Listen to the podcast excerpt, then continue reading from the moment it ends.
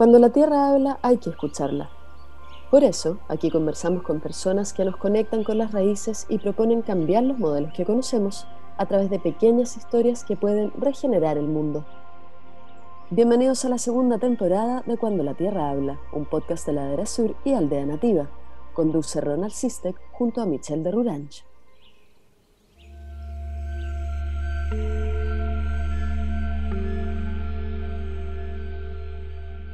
Hablar sobre agricultura orgánica regenerativa nunca había tenido tanto sentido.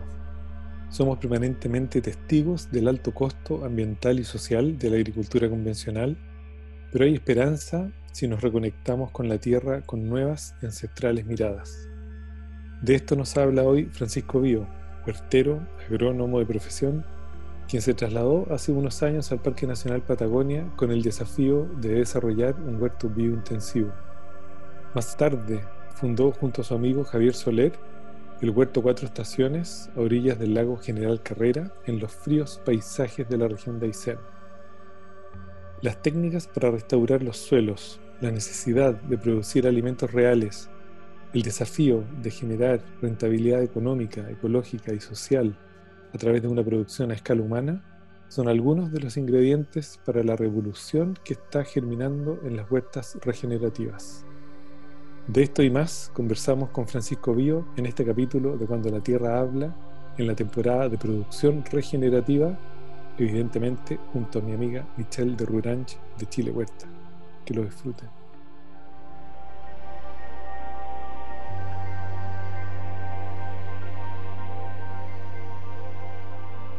Bienvenidas y bienvenidos a este nuevo capítulo de esta serie de entrevistas y conversaciones que hemos llamado Cuando la Tierra habla, pequeñas historias que pueden regenerar el mundo.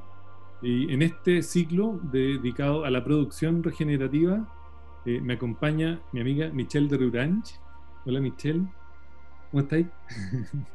Hola Ronnie, bien, feliz con el invitado del día de hoy. Genial. Sí, pues, y hoy tenemos eh, a un interesante y querido invitado, eh, a quien he tenido el gusto de ir conociendo en este último año, Francisco Bío, muy bienvenido, Francisco, a este espacio. Muchas gracias, Ronald. Muchas gracias por la invitación. Es un orgullo. Buenísimo. Y siempre comenzamos con, con, una pregunta, Pancho, que tiene que ver con el nombre de este, este ciclo, que es cuando la Tierra habla. Y nos encantaría partir preguntándote, cuando la Tierra habla, ¿qué te dice? Uf, buena pregunta. Nos podríamos poner a divagar otro rato, pero se me viene a la mente al tiro como los momentos que, que tengo cuando estoy huerteando, que últimamente este verano no han sido muchos porque he estado como metido en otros proyectos, pero cuando estoy en la huerta y tengo esos momentos de conexión con todo lo que está alrededor, eh, me siento pleno y todo lo que estoy haciendo y trabajando eh, toma un sentido súper profundo. Eh, quizá eso es lo que más me, transmite ahora esa frase, si, si, te lo respondo rápido. Buenísimo. Y eh, Francisco, cuando tú estudiaste en una universidad tradicional y queríamos preguntarte también cómo, cómo es ese momento en el que se produce como una, una mirada como completamente desde un paradigma nuevo ¿Qué, ¿Qué, te pasó? Si nos puedes contar un poquito la, la historia de, de, tu momento como de cambio, de la percepción de cómo desarrollar agricultura. Bueno, partió súper temprano, en verdad, porque el primer de la universidad tuvimos un, un, ramo que se llamaba Introducción a la Agronomía, y uno de los profesores, que creo que ese ramo lo hacían distintos profesores, uno hacía cada dos clases, algo así, no me acuerdo muy bien, pero era más o menos así. Uno de ellos nos mostró una foto de del Parque Pumalín, una foto aérea del Parque Pumalín, de, por lo que entiendo, creo que era el, el fiordo Reñihue, con estas granjas preciosas que había desarrollado hace poco, en ese tiempo, la Fundación Tompkins, y quedé loco con la imagen. Y nos dijeron, bueno, ustedes están acá porque la población del mundo está aumentando y ustedes van a ser los responsables de alimentarla. Y con esa foto atrás. Y yo sí, ya, pues, hagamos eso, porque tiene sentido lo que estás diciendo y la foto eh, transmite mucha belleza y me gustaría como ser parte de eso. Pero al pasar los semestres y los años, el, el discurso ese fue completamente para otro lado. No creo que valga la pena detallar mucho, pero en la universidad lo que te enseña, lo que te enseñaban, por lo menos hace 10 años, yo salí en 2009, 2010, eh, era cómo básicamente producir fruta barata para exportar a Estados Unidos, China y Europa. Eh, entonces hay una, divergencia grande ahí entre la producción de alimentos para una población que estaba en aumento o la salud de los mismos chilenos, con el objetivo de simplemente rentabilizar eh, para empresas exportadoras y haciendo cálculos de fertilizante y cosas así. Entonces, con el pasar de los semestres y los años, yo siempre fui como cuestionándome todo este, esta enseñanza, sin, como agarrarle rabia ni nada, simplemente buscando alternativas. Y no había muchas alternativas, en verdad, en, por lo menos que yo pudiera haber encontrado en, esos años. Y por eso mismo, después de terminar la U, de la mención de fruticultura, eh, seguí estudiando como desde afuera en la mención de medio ambiente, que estaba como recién partiendo, tomando forma y estaba basada en las enseñanzas de, Juan Gastó, que es un profesor, de, un ecólogo de la Universidad Católica, que está viejito ahora. Él fundó como la base filosófica de la ecología en la agronomía de la, de la Católica de Santiago y también eso como que eh, se llevó un poco a la Católica Valparaíso. Y de ahí nos empezamos a meter en lo que era compost, de los conceptos de agroecología, empezamos a conocer a los personajes que estaban participando en ese tiempo en la agroecología y, y con la agricultura orgánica. Y eso me fue como conduciendo a, buscar más. Lo que terminó después que me fuera a Ecuador a trabajar, a buscar un poco experiencias con las manos, más que tan intelectuales y tan académicas, como meter las manos a la tierra. Y ahí fue donde llegué a, a la granja Chaupi Molino en Ecuador.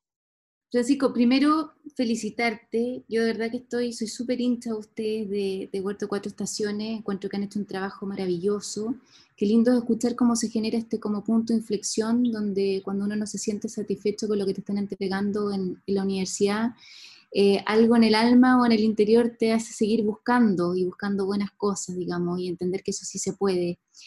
Cuéntanos un poquitito cómo se forma este, este espacio de huerto cuatro estaciones, donde ustedes están poniendo en práctica un huerto orgánico, biointensivo, regenerativo. ¿Qué implica todo esto? ¿Cómo se forma y cómo ha sido todo este proceso? Bueno, como conectando el hilo que venía de antes, yo después de estar en la universidad estuve como un año eh, trabajando en un proyecto que me permitía estudiar la mención de medio ambiente. Entonces me metí un poco en el tema más académico de la agroecología y ahí di un salto a, Ecuador. Me fui a Ecuador a buscar experiencias prácticas y conocí a un agricultor que se llama Francisco Gangotena, que él se merece una serie de 10 podcasts, yo creo, de su historia, su vida, súper interesante. La granja Chaupi Molino, está cerca de Quito. Yo estuve como un año allá, entre que fui dos meses, volví a Chile, después me fui ocho meses más.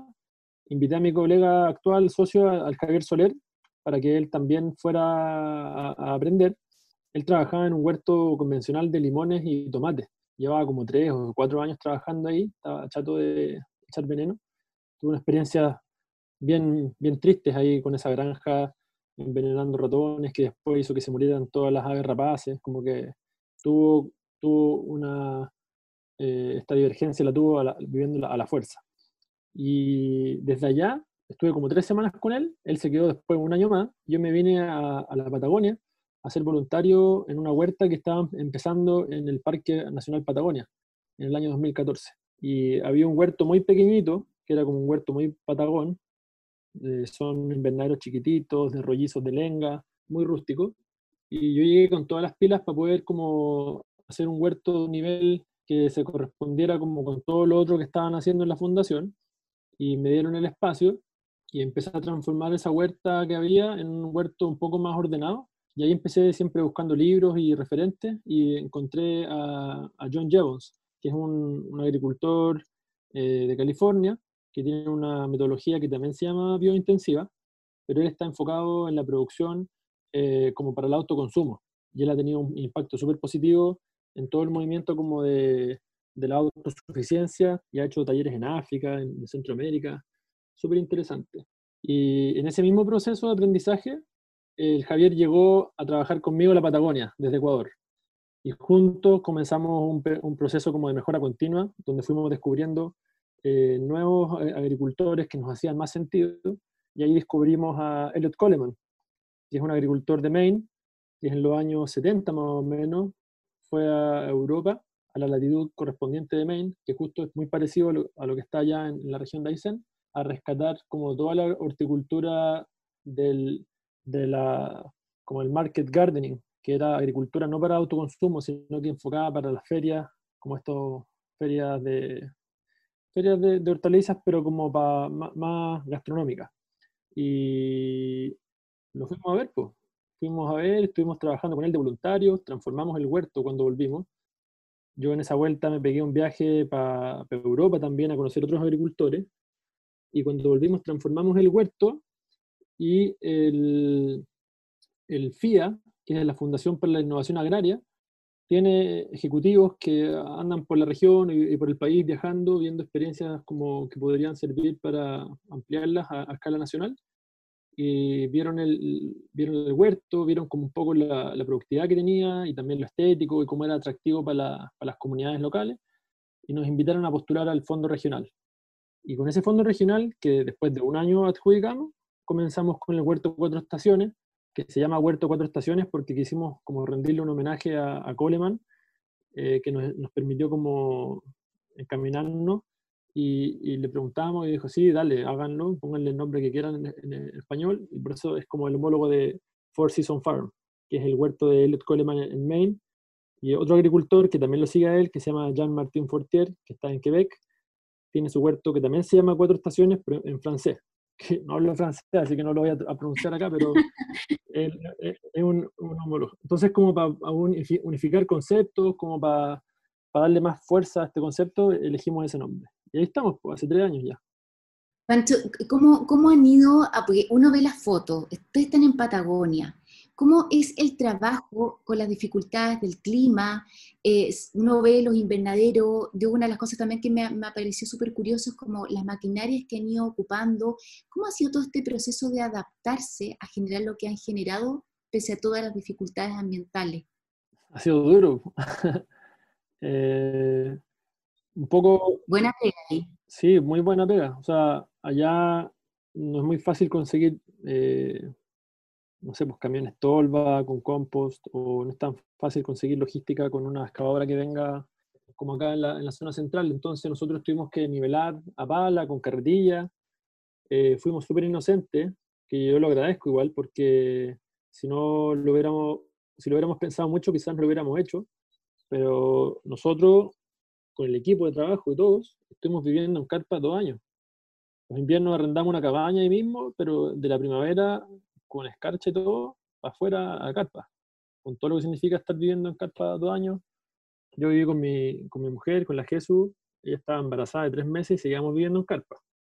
Un poco para poder darle toda la fuerza a este proyecto que saliera adelante.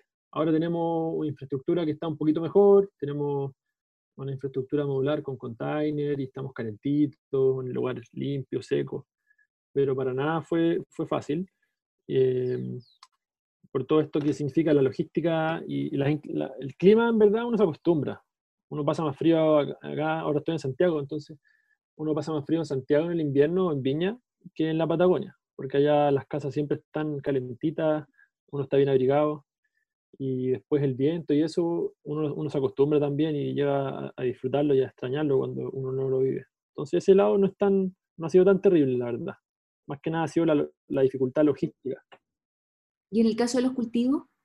En el caso de los cultivos, bueno, nosotros elegimos un lugar que está en la costa del lago General Carrera, que tiene un microclima que no es el mejor clima de la región, pero es casi el mejor clima de la región, porque estamos muy cerca del campo hielo todavía nosotros, estamos cerca de Puerto Guadal, hacia la carretera austral, entonces igual hay harto viento, eh, en verano la humedad relativa es muy baja y eso afecta a los cultivos, eh, pero en cuanto a las heladas y el frío, nosotros estamos incorporando cultivos que son eh, muy comunes en el norte de Europa y en Norteamérica. Entonces, pese a que, claro, hace harto frío y hay que calefaccionar la almaciguera cuando vienen los tomates y los pepinos, hay otros cultivos como el cale, el colrabi, todas las coles en general, eh, los rabanitos, las acelgas, las espinacas. Con la misma escarcha estas plantas se van volviendo más dulces. Hay un proceso ahí que ocurre que el, almidón de las hojas se disuelve en azúcares más simples para que la planta pueda resistir más el frío. Entonces los cultivos son de mayor calidad. Si uno sabe manejar el frío, puede ser una ventaja incluso. Claro, lo que sí nos limita, no tenemos tomates eh, de los grandes, por ejemplo, solo podemos cultivar cherry, incluso dentro del invernadero. No tenemos berenjena, los pepinos nos cuesta mucho. Ahora estamos sacando por primera vez una buena cosecha de pepinos. Eh, tampoco podemos poner zapallo afuera, pero estamos buscando un lugar con un, clima un poquito mejor. Nos vamos a mover en los próximos años a un lugar un poquito más al este y ahí sí vamos a poder desbloquear todo este potencial que tiene la orilla del lago, que es espectacular. Oye, eh, eh, Francisco, y luego del, del capítulo de Coleman, eh, ¿cómo, ¿cómo, se inicia esta como relación con Jean-Martin Fortier y qué, cuál fue como el aprendizaje visitándolos, entiendo? Es que cuando estábamos en el, en el Parque de Patagonia, que ahora es Parque Nacional Patagonia, ocurre un proceso ahí que, como es una fundación, que atrás hay eh, gente de mucha riqueza, se puede malentender el hecho de que porque hay gente con plata, hay una huerta bonita. Entonces nosotros desde el principio nos quisimos desmarcar fuerte de, de ese contexto y para eso le pusimos mucho énfasis en buscar una forma de que el huerto fuera rentable. Y por eso encontramos a Coleman, porque el, bueno, el título de su libro y de su estilo de agricultura es el Market Gardening, primero pone la palabra market, porque para que funcione el sistema tienes que vender, a diferencia del huerto de John Jevons, que es producir para tu dieta, tu dieta personal o para tu familia. Entonces ahí el factor económico no entra, no entra para nada, entonces no entra, no ejercita, eh, Jevons no ejercita la parte del cerebro para buscar las mejoras continuas de eficiencia enfocadas en el mercado. Y Coleman durante 40 años lo hizo. Entonces su método de agricultura eh, está todo como evolucionado en ese camino. Y él ahora ya tiene, yo creo que Coleman debe tener 86 años más o menos, y él partió a los 30 y tantos. Entonces él, es un referente allá en, en, Estados Unidos, en Canadá, en Europa, él es referente. Entonces al estar un mes con él, nosotros con el Javi, dos chilenos, le pusimos todo el hombro posible él quedó impresionado lo bueno que éramos para la pega, entonces eh, nos ponía, ya, hey, Javier, Francisco, nos gritaba, vamos a habilitar un nuevo sector. Y le pasaba el tractor y nosotros atrás recogiendo piedras, sacando las piedras para que él pudiera preparar el, sector con el, con el, tractor. Entonces quedó tan encantado con nosotros que nos abrió puertas a otros agricultores. Nos dijo, ya, ¿quieren conocer a este gallo? Yo le escribí un correo, eh, yo lo llamé. Así que después de Fortier, eh, perdón, de Coleman, eh, Fortier nos recibió en su casa, eh, personalmente, que fue súper súper bacán, nos llevó a su huerto, nos mostró el huerto de su casa y también nos mostró el huerto actual, que, que es un huerto grande, que está buscando demostrar que esto funciona como una escala más grande, que es el, la Ferme de Squad de Temps, y también nos abrió las puertas para ir a, a Suecia, a Richdale, donde está este cabro Richard Perkins, que también es muy interesante, y a este campo en Normandía, que es la, la Ferme eh, de bec eloi Gracias a él, o a, su, a su figura principalmente, nos recibieron con las puertas abiertas en todos estos otros lados, y cuando volvimos nos metimos de cabeza a trabajar con esa línea. Oye, y nos gustaría que, para, porque acá hay mucha gente que, que te va a conocer de los que van a escuchar este programa, pero hay muchos que no. Me gustaría que si puedes compartir con la audiencia un poquito de qué es lo que está detrás del modelo biointensivo y detrás del modelo más bien regenerativo también. Ya, es como una, yo lo veo como un sendero, más que como una foto. Y creo que yo cuando, yo o todos los que trabajan con nosotros, el, el, equipo de trabajo del Huerto Cuatro Estaciones, o el equipo de trabajo de los huertos que estamos armando ahora acá en el norte, eh, sentimos una, una, inquietud de que hay una forma distinta de hacer las cosas. Eh, y esa forma distinta hace 60 años se llamaba agricultura orgánica, eh, después la agricultura orgánica fue como absorbida por la industria, entonces hoy día ya eso como que no significa mucho para, para la juventud que quiere como ir más allá, y hoy día ese nombre es agricultura orgánica regenerativa. que es como subir el estándar a lo que fue la agricultura orgánica, que incorpora elementos de no solamente de no echar veneno al, a la huerta, sino que de regenerar la fertilidad natural del suelo, de crear un paisaje bello. Por eso el huerto cuatro estaciones nos trabajamos harto para que el huerto sea bello, porque nos importa también. Eh, nos importa la salud de los consumidores, nos importa la salud de los trabajadores, eh, mental y, física. Entonces tratamos, aunque estamos partiendo, porque todo no, no, ocurre de un día para otro, pero estos sistemas incluyen eso, pues como preocuparse de los trabajadores, pagarles buenos sueldos, darles un, buen un bienestar, buena alimentación. Y, y si es que tenéis animales, también incorpora elementos de, de, justicia animal. Nosotros estamos aprendiendo recién a manejar gallinas, pero siempre con el foco de tener gallinas de pastoreo, no sé si vamos a tener animales más grandes, pero si los incorporáramos en el, en el sistema, sería un poco con, lo misma, con la misma ideología. Y el método biointensivo, el que practicamos ahora, que es como enfocado a la venta, nos hizo sentido y lo estamos siguiendo porque para que esto sea replicable y, y funcione como una escala de sociedad, para bien o para mal, vivimos en una sociedad donde las transacciones económicas existen todos los días. Uno compra eh, verduras o compra alimentos. No es una sociedad donde se truequen muchas cosas. Entonces, yo creo que ahí ha habido quizá eh, un una, una, eslabón débil eh, en el, todo el desarrollo de huertas en Chile, donde la parte económica no se trabaja mucho, se trabaja más que nada la parte productiva, donde ya hay mucho conocimiento, y es bueno eso, pero no hay mucho conocimiento de cómo hacer que estos sistemas sean rentables y que sean competitivos, para que cualquier persona, ya sea un agrónomo recién salido o, o, no, un joven, una joven, o un caballero o una señora, digan, quiero hacer un huerto y yo voy a poder vivir de esto porque gracias a otras personas, que ojalá nos incluyan en ese grupo, pero no somos solos en eso, lograron demostrar que se puede, que es rentable y que esta cuestión, si tú querís pedir un crédito en el banco, eh, el banco te preste la plata y tú estés tranquilo de que te va a funcionar. Para salir un poco de la, de la idea, que no, no es malo que exista, pero hoy día se relaciona mucho la agricultura orgánica con la agricultura campesina. Y está bien que se hable de eso, y está bien que se respeten los derechos de los campesinos y que se les apoye, pero yo también soy un campesino, a eso voy, como que soy un campesino, pero también soy una persona que quiere vivir bien, con un estándar de vida, ojalá alto, que no se refiere a, tener materialismo puro, pero sí quiero tener un sueldo bueno, a lo mejor quiero tener una casa de, eh, rica, no tengo papá, mi mamá no me, va, no me va a dejar ni una herencia, por lo tanto tengo que crear la manera de comprarme yo una tierra, hacerme yo mi casa, y para eso este método nos está sirviendo porque nos está permitiendo ver un poco más como una empresa esta cuestión y esperamos que, que eso eh, ayude a, a, que haya más huertos. Pancho, ustedes que ya tienen ya todo este, este aprendizaje eh, y que han ido, digamos, a carne propia viviendo todo esto, eh, que me parece alucinante toda la experiencia y con todos los secos con que, con que te has unido en, en todo este camino recorrido, eh, ustedes, digamos, como Huerto Cuatro Estaciones, reciben gente en este momento en Patagonia, están haciendo asesoría.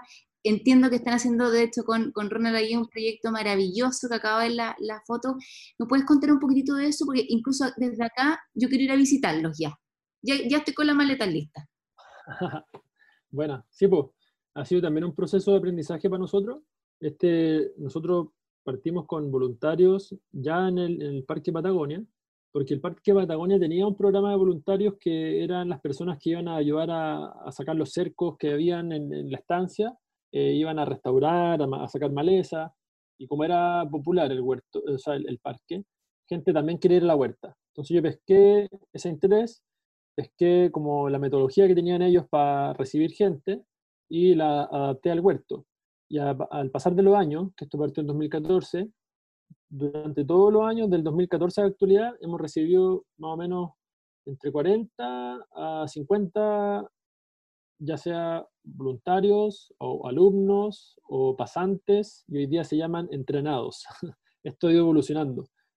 Y ha ido evolucionando a que ahora nosotros, y lo digo súper transparentemente, cobramos para que vengan, ojalá solamente futuros huerteros y huerteras. Y por eso les cobramos, porque si tú eh, vienes al huerto, vas a recibir un aprendizaje con las manos en la tierra intenso, vas a estar trabajando como los demás, pero también vas a tener acceso a clases teóricas con nosotros, a una biblioteca súper completa y actualizada de todo lo que es la agricultura regenerativa y biointensivo, como publicaciones del año 2020, 2019-2020, y toda la visión empresarial. Y también vamos a recibir voluntarios cuando tengamos un poco más de capacidad de infraestructura para ser un poco más flexible y que gente pueda venir a, a pasar quizá una semana, dos semanas, un poquito más informal y no necesariamente futuros eh, huerteros, pero sí como abrir la experiencia a gente que quiere conocer cómo funciona, dónde se producen sus alimentos. Em, y, esto seguramente va a ir evolucionando más adelante también. Bueno, y además entender y valorar, eh, como bien dices tú, que todo, toda la experiencia que ustedes están teniendo también tiene un, tiene un valor y yo siento que eso también es súper respetable. Pancho, y además ustedes están teniendo una serie de cursos online, ¿cierto? Sí, atendimos la necesidad que nació por el COVID, de las, de las, pocas cosas buenas que salieron por el COVID, mucha gente quería como que le compartiéramos el conocimiento y como estábamos todos a eh, le dimos como el flujo a través de los cursos online. Ya hemos hecho más de siete ediciones desde julio y ahora tenemos uno pensado para diciembre, pero está medio en pausa porque estamos muy vueltos locos con, con el huerto y también hemos aprendido mucho a enseñar en, online. No ha sido fácil, pero hemos aprendido harto. Entonces queremos quizás darle una vuelta y, modificar un poco el curso antes de lanzarlo de nuevo, pero hemos tenido como 100 alumnos, yo creo, desde julio hasta la actualidad. Muy buena. Antes, antes de entrar en, el, en este proyecto que tenemos en común, que también te queremos hacer, eh, o sea, queremos visibilizarlo y, también eh, compartir con, con quienes nos escuchan, quería eh, preguntarte por este capítulo de mm, dentro de la mejora continua, lo que el aprendizaje que para ti ha, tenido meterte como en el tema del, proceso Lean aplicado a la agricultura. Eh, cuéntanos un poquito. Claro, porque en, este, en esta búsqueda de, mejora continua, em, descubrimos a este agricultor, Ben Hartman, y yo no conocía el, método Lean, em, nunca había escuchado de eso y me llamó mucho la atención porque es como mucho sentido común. Y básicamente lo que estamos buscando ahora, que estamos recién en pañales en esto, entonces si algún experto en método Lean me escucha, se, puede que se ría de mí, pero estamos buscando la forma eh, de encontrar lo que los clientes, sobre todo acá en este proyecto que estamos haciendo juntos en Santiago, y también allá en Coyhaique con el Cuatro Estaciones, entender lo que ellos necesitan, entender lo que ellos valoran, eh, para generar una, eh, una relación mucho más cercana entre el agricultor y, el, y, el, y la persona que está consumiendo los alimentos. Y esto acompañado de una lean, yo lo entiendo en español em, como volverse ágil y como ligero. Entonces, tener la capacidad de, de tener la ligereza necesaria para adaptarse a los cambios y, por ejemplo, ahora se vio reflejado eso que en el Cuatro Estaciones el año pasado teníamos canastas de, de más familiares de 30 lucas, pero ahora con el, con el COVID quizás las familias están con menos presupuesto, están un poco más austeros, eh, sacamos canastas de, de 16 lucas o 18 lucas y buscando qué, cuáles son los cultivos que ellos necesitan, cuáles son la, solución que le estamos al final ofreciendo, que no necesariamente es la lechuga, la zanahoria o la peterraga, sino que nos estamos dando cuenta que lo que necesitamos como consumidores, porque yo también soy un consumidor de, estos productos, es como la solución final, como cuántos almuerzos me estáis dando, qué me estáis entregando, me estáis entregando salud, qué significa que me estáis entregando salud, eh, para cuántas personas, para cuántos almuerzos alcanza esto que me estáis entregando, un poco entregarle un poquito más, un poquito más cocinado la, el producto y esto lo puedo ejemplificar con algo súper entretenido que yo encuentro que nos pasó el año pasado, que estábamos vendiendo eh, estos nabos blancos de punta morada, que a nosotros como huerteros nos encantaba cultivarlo porque se da súper bien allá en el sur, es bonito, rinde mucho porque es, como adaptado al clima, y los metíamos en la canasta, pero la gente como que no, no nos decían directamente que no les gustaban pero nos decían, oye, ¿esto qué hago con esta cuestión? ¿Cómo lo cocino? Y nosotros, bueno, metalor, no sé qué, bla, bla. Y al final nos dimos cuenta que había que mandar, nosotros estábamos mandando uno por canasta. ¿sí? Uno, uno solo por canasta. Y era grande, pesaba como, no sé, 400 gramos, 300 gramos, qué sé yo. Y nos dimos cuenta de que en vez de mandar uno por semana, lo que teníamos que hacer era mandar cuatro al mes para poder ellos hacer una cena una vez al mes de algo que quizás no les gustaba mucho, pero era interesante probar y no tener todas las semanas que estar pensando qué hacer con el famoso nabo en la ensalada o qué sé yo, o prender el horno solo para cocinar el nabo. Entonces, eso refleja un poquito como lo que estamos recorriendo y allá en, lo que es la producción del, huerto mismo, eh, estamos aligerando el huerto. El método Lean implica que tú identifiques claramente en el proceso de producción qué es lo que genera valor y qué es lo que no genera valor. Lo que genera valor es lo que los clientes necesitan, pero no necesariamente lo que los clientes te responden en una encuesta, sino que tú creativamente identificar esto, ya sea con el mismo producto y después evaluarlo, o ir a la casa de ellos a cenar, organizar, no sé. Ahí hay formas de hacerlo que nosotros estamos como investigando y lo que Ronald es muy bueno en eso, por lo que me he dado cuenta. Y, los procesos que no generan valor hay algunos que son necesarios y otros que son innecesarios. Entonces, por ejemplo, en la huerta, ahora todos los chicos que están trabajando con nosotros tienen sus pizarras magnéticas con papel magnetizado verde y rojo, con la lista de las cosas que tienen que hacer en la semana, divididas por aquellas que generan valor, las que no generan valor, que son necesarias y las que son innecesarias. Entonces, todos los días, poquito a poquito, le estamos metiendo, nos estamos metiendo en la cabeza cuáles son las actividades que tenemos que aumentar para generar más valor y cuáles son las que tenemos que ir disminuyendo o eliminando o haciendo más rápida, más eficiente, enfocar el tiempo en lo que sí genera valor. Y eso nos ha llevado a comprar y a buscar herramientas de todo tipo, como la sembradora, la esta coreana que tenemos, que nos permite sembrar súper rápido y preciso, la cosechadora de hojas, que también nos permite cosechar las hojas baby súper rápido, 10 veces más rápido que con la mano.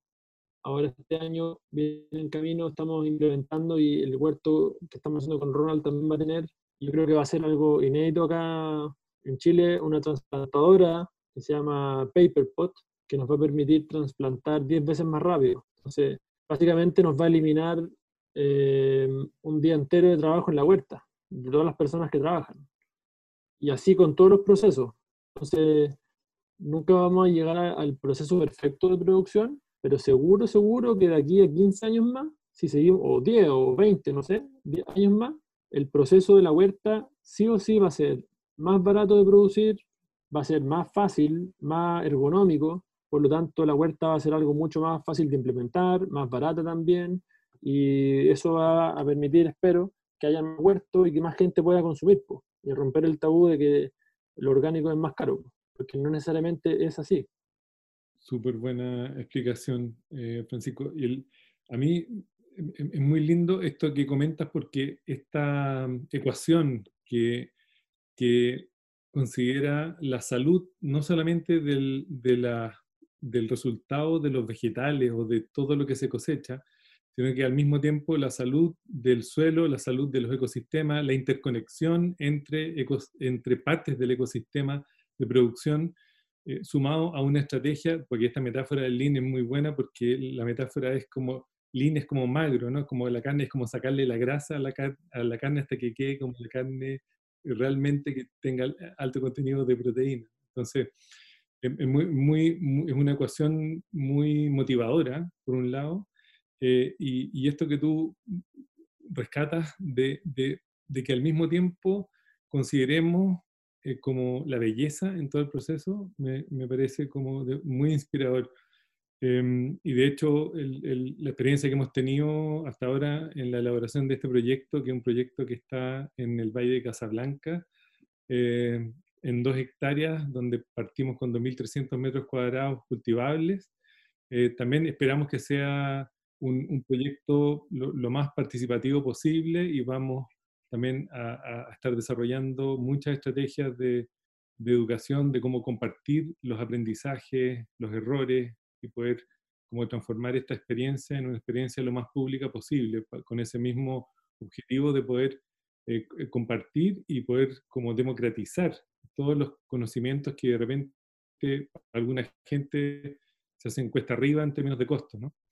Em, así que sí, yo como celebro este, este momento del tiempo y celebro ese, este proyecto, Pancho, y aprovecho de, celebrar también al equipo eh, completo de, de, 180 grados eh, y en particular a, la gente de terreno, a Francisco de la Torre, que está ahí en primera línea, eh, más hasta ahora un par de, de huerteros que están súper motivados. Em, así que, no sé, si queréis, podéis presentar eh, al equipo y presentar un poquitito el proyecto. Sería muy bonito compartirlo desde ti también. Eh, bueno, esto partió en el año 2016, yo creo, cuando el, Nico Davis visitó el huerto del Parque Patagonia. Y le gustó la prolijidad, le gustó la estética. eso al final no necesariamente la estética eh, te produce una lechuga o una zanahoria o una canasta más nutritiva, pero sí se mete en tu cabeza y, queda como algo grabado. Y eso lo impulsó a él, yo creo, a, invitarnos a hacer un huerto en el Hotel Alaya, allá en la Punta de Lobos. Y en el año 2018, si no me equivoco, hicimos un pequeño huerto en el Hotel Alaya para, para abastecer al hotel, que ahora está también en un proceso de transformación, ojalá hacia lo, hacia lo lean, porque el, hotel obviamente está recién repuntando por el COVID, el restaurante está medio cerrado, eh, creo que está atendiendo solo a, los huéspedes, por lo tanto están vendiendo canastas también, están en el mismo proceso. Y, como consecuencia de eso, de esta relación y esa experiencia, nació la, la idea de em, armar un huerto a escala comercial para abastecer el mercado de Santiago. Em, lo cual es un desafío de otra escala ya para nosotros, porque yo igual, aunque no comparto la, visión de la agricultura convencional, yo me saco el sombrero a los agricultores que igual se sacan la mugre y son capaces de alimentarnos en la capital. O sea, no es, no es menor el hecho de, ya sea con químicos o sin químicos, mover camiones de brócoli que yo siempre pasar, a mí me impresiona cómo son capaces de cosechar y producir tanto. Es bonito igual. Entonces es un desafío que con mucha humildad nos venimos a instalar en una zona súper agrícola, con un clima que al parecer es perfecto, con la tierra plana, con toda la logística súper fácil, y aún ahí tenemos que demostrar que, que, también se puede, porque en la Patagonia es un cuento, porque la logística es, cara para todos, por lo tanto también es difícil producir alimentos allá para los convencionales o, o no, pero acá es otro cuento. Entonces, si logramos ser exitosos acá este proyecto que yo creo que lo vamos a lograr, eh, en demostrar que se puede producir alimentos de alta calidad nutricional en un huerto lindo, que paga buenos sueldos, con infraestructura de calidad, abierto a la comunidad, etcétera, etcétera, eh, que paga la inversión en el tiempo que el banco determina que es atractivo, por lo tanto se puede replicar infinitas veces. Eh, pues va a ser un, un, cambio radical en cómo se ven estos huertos en, Chile. O sea, después de ese paso para adelante no, no, veo la razón por la cual no deberían haber más huertos. Eh, así lo siento yo, como un gran desafío y una gran oportunidad. Que heavy, Pancho, lo que estás diciendo, porque justamente eh, a medida que vas hablando me, empiezo como a imaginar todos estos documentales, pero siempre fuera de nuestro territorio, y, y, empezar a ver las experiencias que están teniendo ustedes y que están aplicando de alguna manera también nos están dando la esperanza de que el sistema puede cambiar. Vemos que muchos de, de, lo, de los campesinos que hoy están generando alimentos, digamos como para el país, están teniendo ciertos créditos por parte de la, de la industria de los agroquímicos. Entonces, como bien dices tú, esto de alguna manera es una luz y una esperanza para poder empezar a cambiar este sistema, para empezar a, a desaprender y aprender eh, esta, esta nueva forma de trabajar con la tierra de forma respetuosa, amigable, ¿Qué le, podrías transmitir tú, eh, Pancho, a los agricultores que están, están comenzando, a los que están, digamos, tal vez un poquito más abiertas, más abiertos a, esto, a estas nuevas prácticas, y a quienes llevan toda una vida cultivando y creyendo en procesos que también se les fueron traspasando eh, y que con el tiempo han ido viendo, digamos, cómo la tierra se ha ido desgastando, los alimentos se han ido contaminando, eh, y que esto ha ido teniendo también una repercusión importante en la salud de todos nosotros también. Eh, nada, les diría que nosotros hemos estado trabajando muchos años ya eh, y, estamos con mucha humildad nosotros no venimos con la parada, aquí me la sé yo, ustedes son convencionales, ustedes nos llevan envenenando, así que váyanse para allá. No, no es, no es así. abrirnos, abrirnos, abrir la información del huerto, los rendimientos, la forma en que trabajamos, para que ojalá ellos se puedan inspirar y, tomar decisiones al final, porque cada uno al final toma sus propias decisiones y, yo no soy nadie para decirle a los agricultores eh, que llevan 30 años produciendo cómo, cómo tienen que hacer las cosas, pero ellos también están preocupados por estas cosas. Nosotros somos parte de la Mesa Nacional Hortícola con el Ministerio de Agricultura, con agrupaciones gremiales grandes de horticultura a nivel nacional, de, de, La Vega y todo eso. Y ellos están preocupados por la, por la inocuidad, entendiendo inocuidad como no solamente que las plantas que están consumiendo no tengan em, bacterias contaminantes, como lo que pasó con el cólera en los años 90, sino que también que no tengan veneno. Eh, pero para ellos no es tan fácil cambiar de un día para otro. Por lo tanto, ellos necesitan experiencias concretas como la que nosotros estamos desarrollando, que muestren también la parte de los números y alternativas como para ir transformándose, para que ojalá aquí a, 50, a 100 años más, no quizás estos agricultores que están hoy día trabajando cambien, pero sí sus, hijos, sus nietos, sus bisnietos, como que los cambios son a esa escala, yo creo. Y, por eso yo les digo que nosotros venimos con mucha humildad, ojalá nos vaya bien, para que a ellos y a todos los que vienen después de nosotros nos vaya bien también, y podamos tener una sociedad que come productos sin venenos.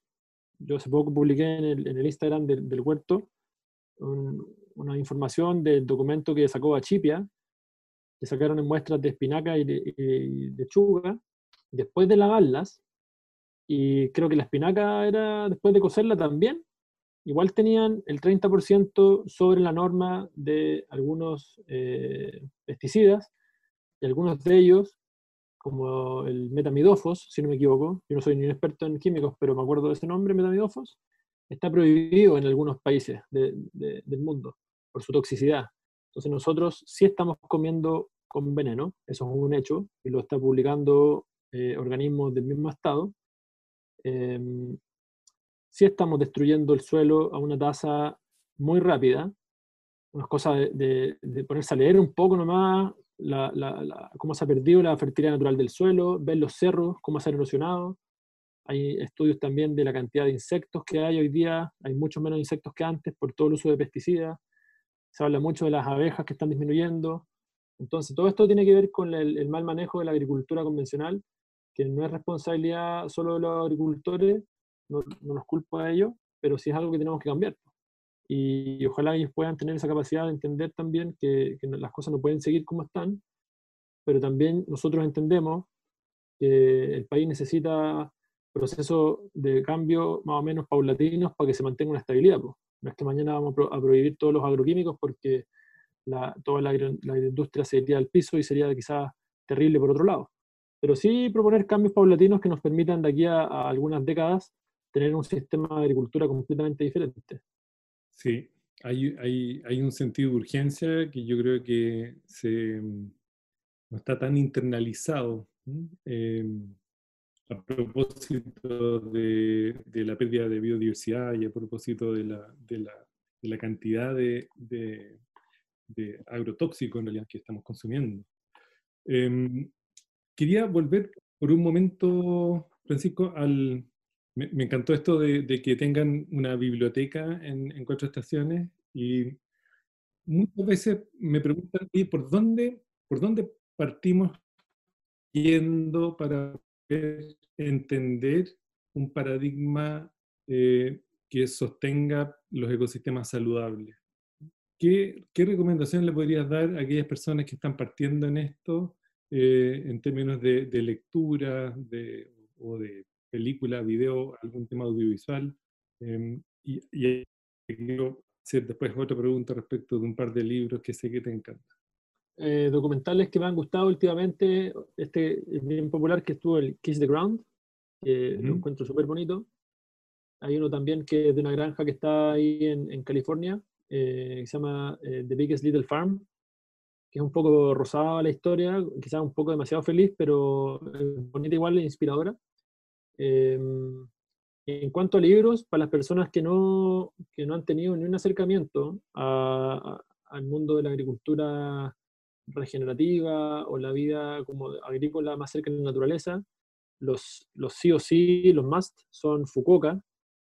Eh, Masanobu Fukuoka, un japonés que fue un, filósofo básicamente, que yo quizás no practico sus técnicas de cultivo porque él vivía en Japón en otra época, en otro contexto, pero sí comparto mucho su, su, su filosofía sobre la vida y como, como un poco como todos tenemos la capacidad y la posibilidad de elegir cambiar nuestras vidas de un día para otro. O sea, no es necesario que, que tengas que esperar un día más. O sea, puedes cambiar tu vida mañana si quieres y darle un cambio radical y hacer lo que te hace sentido.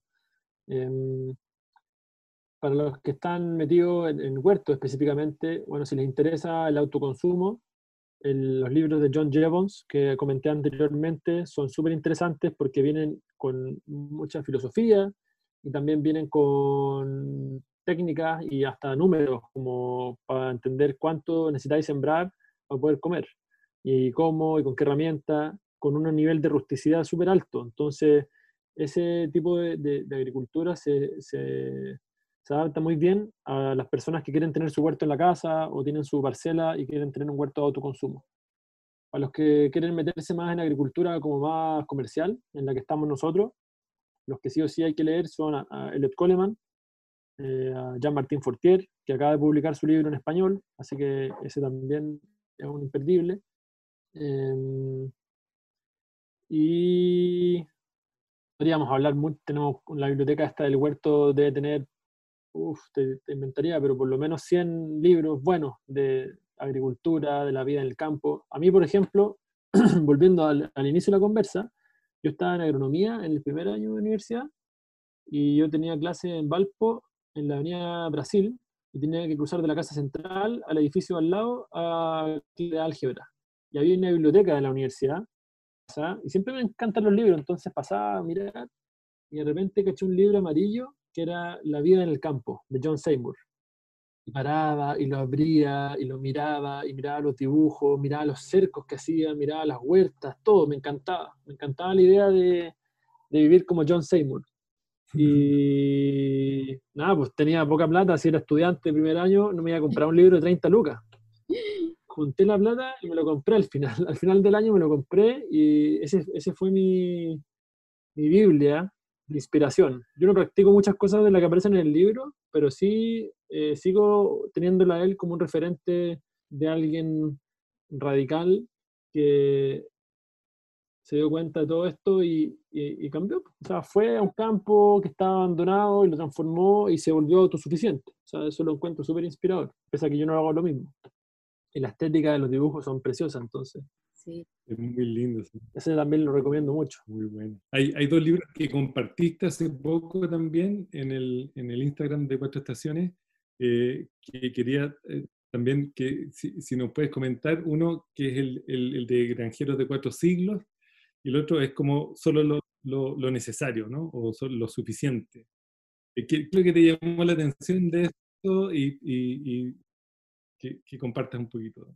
El libro de, de, los huerteros, los agricultores de, de 40 siglos, que son 40 siglos, son 4.000 años, es súper inspirador. Ese libro ocurre en los años, uy, si no me equivoco, ojalá me, no me equivoque, pero si no me equivoco es en los años 1900, inicio 1900, donde Japón, o 1800, bueno, Japón acababa de salir de su encierro del periodo Edo y eh, Estados Unidos mandó a un emisario del Ministerio de, Agricultura a recorrer Japón, China y Corea para ver cómo ellos habían logrado hacer una agricultura eh, en un lugar tan como cerrado, estas como islas, sobre todo Japón, eh, durante tanto tiempo, durante 4.000 años. Por eso el libro se llama así.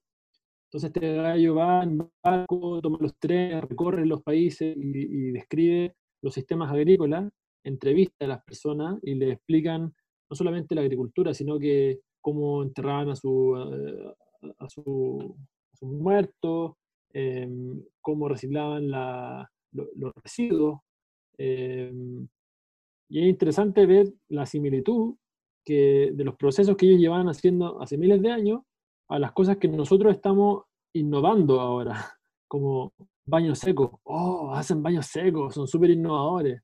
Los gallos lo hacían todo el rato. De hecho, hay una anécdota en el libro que cuenta que una buena costumbre era que te invitaran a cenar y antes de irte, pasar ahí al baño a dejar tu colaboración al, baño seco de la casa. Pues. Era como lo mejor que podía y devolverlas. Agradecimiento. Sí, pues. eh, ponte tú otra cosa interesante que también lo menciona en el libro, de, el, que dijiste después, que se llama Solo lo suficiente, que es la, la traducción a Just Enough. Es un libro que es como una novela histórica que caminan por Japón del periodo Edo, describiendo también la organización social, los sistemas agrícolas, y también hablan sobre los baños secos, o las letrinas, o como, como se llaman en ese tiempo, y contaban que cómo los huerteros se peleaban la caca de los samuráis, porque como los samuráis eran la clase alta, comían mucho mejor, entonces defecaban mucho mejor calidad. Entonces se peleaban los barrios samuráis para ir a recogerles la caca para poder hacer un compost bueno. Y yo lo miro para atrás y digo, obvio, si es tan obvio, tan natural, ¿por qué nosotros estamos haciendo caca en el agua? O sea, no tiene ni un sentido, ¿cachai? Ni un sentido. Y en el cuatro estaciones tenemos baño seco y hemos tenido súper buena experiencia. Y no les voy a mentir, a veces hay un poco de dolor, pero ¿qué tanto? O sea, no es tan terrible. Y cosecho como entre 6 a 8 carretillas de compost tres veces al año. Eh, de cada baño y tenemos dos. Y a propósito, lo pesco en la carretilla y lo esparzo afuera de los baños para que la gente vea la tierra que está linda y le digo, esa es tu caca, ahí está tu caca y ojalá cultivemos flores ahí, que no, no hemos podido porque tenemos las gallinas que van a, a escarbar. Pero un poco eso, y esos dos libros son súper interesantes de, y se asocia con la, una filosofía, un concepto súper interesante que que el Douglas Tompkins em, explicó en, uno de sus videos que tiene una entrevista súper buena, que dice, retroceder significa volver a las cuevas, sino que significa voy caminando hacia un precipicio, te das la vuelta en 180 grados, te das la vuelta y vas caminando hacia adelante con una nueva visión. Y un poco yo siento eso ahora que algunos estamos dando cuenta de esto, de que hay cosas que tenemos que volver a hacer pero quizás con otra visión. No tenemos que volver a tener letrina, pero sí eh, los lo, desechos o, o, hacer más compost o todo, que es tan, tan sentido común para mí y para otros que hemos estado viviendo como en la tierra, que no, nos hace mucho ruido, la ineficiencia que hay eh, hoy día actualmente en la sociedad, que se podría eliminar fácilmente. Sí, esta, esta pregunta tenía eh, o sea, no te la pregunté porque sí, sino que justamente eh, cómo poder rescatar, porque el tipo de transformación que, que se requiere es una transformación cultural, ¿no? Entonces, como lo, lo, que tú acabas de decir es tan relevante porque es como cómo recuperamos la sabiduría de lo que ya sabemos y lo volvemos a aplicar en nuestros contextos actuales y en nuestros contextos locales. Entonces, eh, tiene que ver con eso, ¿no? Como cómo poder abrirnos a una transformación cultural eh, reconociendo la sabiduría ancestral y volver a reinterpretarla en, el, en, los contextos únicos de cada lugar. Michelle. Sí, Pancho, yo justamente también quiero rescatar un poquitito de eso, porque cuando uno decide en la vida comenzar a hacer estos cambios, desde moverse en territorio, desde empezar a trabajar con la tierra, reconectarse, eh, ¿cómo ha sido para ustedes en términos individual y como pareja, como grupo, entre amigos? Tú estás trabajando con Javier, Em, con tu pareja eh, y con todo el grupo que se genera y, toda esta como repercusión que también tiene la familia, que muchas veces no participan directamente, em, están ahí como alerta viendo todas estas transformaciones. ¿Cómo ha sido en el caso de ustedes y, particularmente en el tuyo? Uh, buena pregunta, porque como que no quiero dar la idea de que nosotros estamos con todo perfecto. Esto nosotros sentimos que estamos como abriendo un camino, no somos los primeros, siento que estamos parados en los hombros de personas que vinieron antes, de hecho, personas que conocemos, como los agricultores que hemos conocido, o las personas que hicieron una agricultura hace miles de años, domesticando la, las especies que hoy día cultivamos y todo eso. Eh, no, quiero, eso, no quiero dar la, la, mala imagen, nosotros vivimos en un huerto perfecto y que está todo bien. Ha sido difícil, en verdad, abrir este camino, porque hay inercia en la sociedad muy fuerte y que a veces inercia también nos empuja a nosotros. Hay una, una marea que nos lleva para un lado y nosotros, por más que queramos nadar para el otro lado, igual uno mira para el lado, igual uno ve a los, a, los amigos, a los colegas, eh, compañeros de universidad, que viven una vida feliz también en la marea. Entonces uno a veces tiene días y, momentos de, de, duda, de chuta, ¿para qué me estoy sacrificando tanto para, para cambiar esto que está? Si yo podría, no sé, pues vivir de una manera mucho más cómoda, mucho más fácil, con un sueldo estable, en una casa calentita, cómoda, en la zona central o en la misma Patagonia, pero haciendo otras cosas. Eh, y la familia también siente eso, y la familia nuestra, por lo menos, ¿no? Yo puedo hablar de mi propia familia y quizás la familia empleada de los que trabajamos con la familia Javier, supongo, que no, no he escuchado de su boca esto, pero se siente que a veces hay como una presión o una duda de, oye, ya, pues, ¿y cuándo van a, a, tener un trabajo en serio. ¿Cuándo van a, Porque nos ven viviendo en carpa, nos ven viviendo en container, nos ven lejos, no vemos a la familia. Yo, a mis dos abuelitas, que estaban vivas en mi adultez, eh, me perdí los últimos cuatro años de su vida por estar trabajando allá a, echar a andar esto, ¿cachai? Entonces, eh, uno sí se cuestiona y no, pues otros días, como hoy, en nuestro trabajo, son días positivos, donde nos damos cuenta de que sí estamos logrando algo, de que sí ha servido, ha sido como necesario lo que estamos haciendo, y eso nos da energía para continuar. Em, pero como todo en la vida, hay videos bacanes, muy alineados con todo, con la tierra, con la con el amor, la pareja, pero hay días súper difíciles. O sea, pareja, están casados, están embarazadas, vivir lejos, ahí en una situación un poco precaria, y de hecho por eso mismo estamos ahora en Santiago, menos mal coincidió con el, proyecto que estamos armando en Casablanca. Mi hijo nació en Santiago y, y, no, no, ha sido, bueno, ha sido por eso mismo, porque no ha sido fácil estar allá en cuanto a, a formar una familia ahora. Y todo va mejorando año a año, obviamente, pero hay un costo ahí que nosotros hemos asumido y que esperamos decir que todo el movimiento que estamos tratando de fortalecer esté fuerte ya y sea como el sentido común para todos. Como hay huertas orgánicas, obviamente hay ferias con cosas orgánicas en todos lados y agricultores que están felices, con sus bolsillos tranquilos, viviendo en lugares bonitos.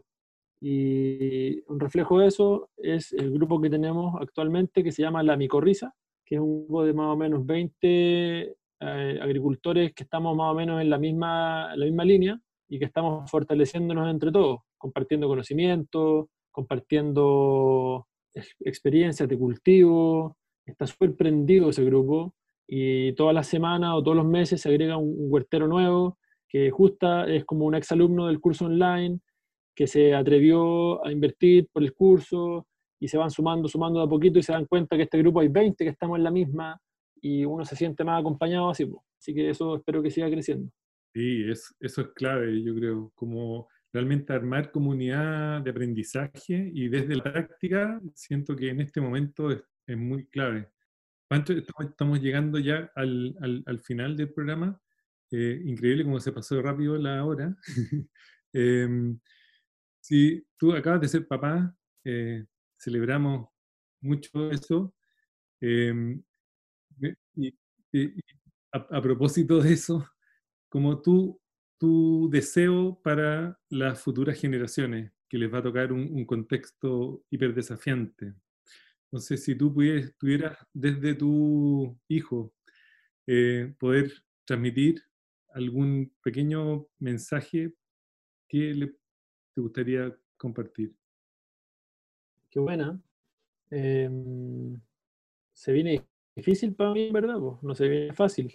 No creo que no creo que viva en un mundo mejor del que nosotros nos criamos. O sea, yo nací en el 86, yo me acuerdo un poco que era más natural y más verde todo. Hoy día está, está más deteriorado en general todo, hay más autos, más, más todo.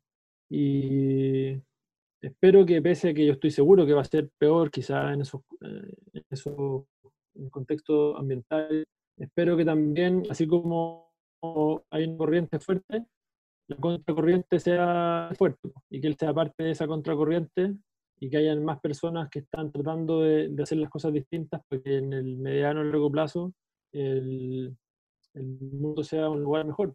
O por lo menos Chile, por lo menos la zona central, tenemos un impacto. A veces no se pide cuando se pone a hablar del mundo, pero en lo concreto, Chile, Santiago, la región de Aysén, donde estamos nosotros, y, el país en general, sea un país con, con mejor relación con la naturaleza y, con nosotros mismos. Buenísimo. Eh, bueno, Pancho, te queremos agradecer un, millón de gracias por compartir este ratito con nosotros. Eh, yo por lo menos me voy súper motivado. A pesar de que hemos tenido otras conversaciones, ha sido genial un poco recorrer tu, tu vida y todo el, el, éxito y el Nehuen en, en todo lo que se viene. Muchas gracias, igualmente.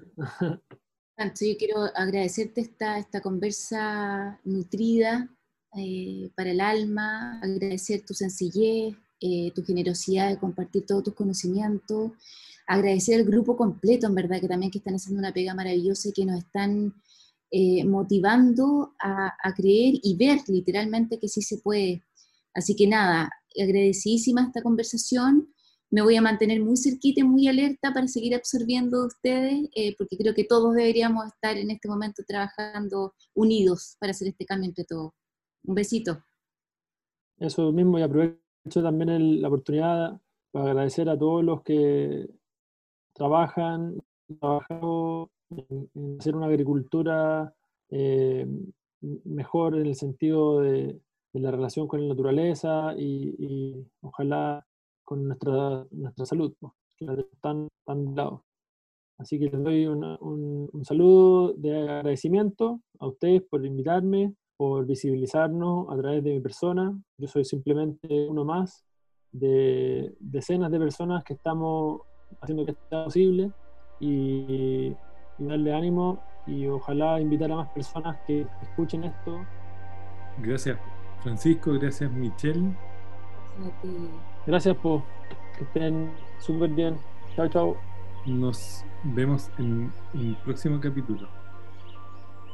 Pronto nos volvemos a encontrar en un próximo episodio de Cuando la Tierra Habla, un podcast de Ladera Sur y Aldea Nativa, sabores que regeneran.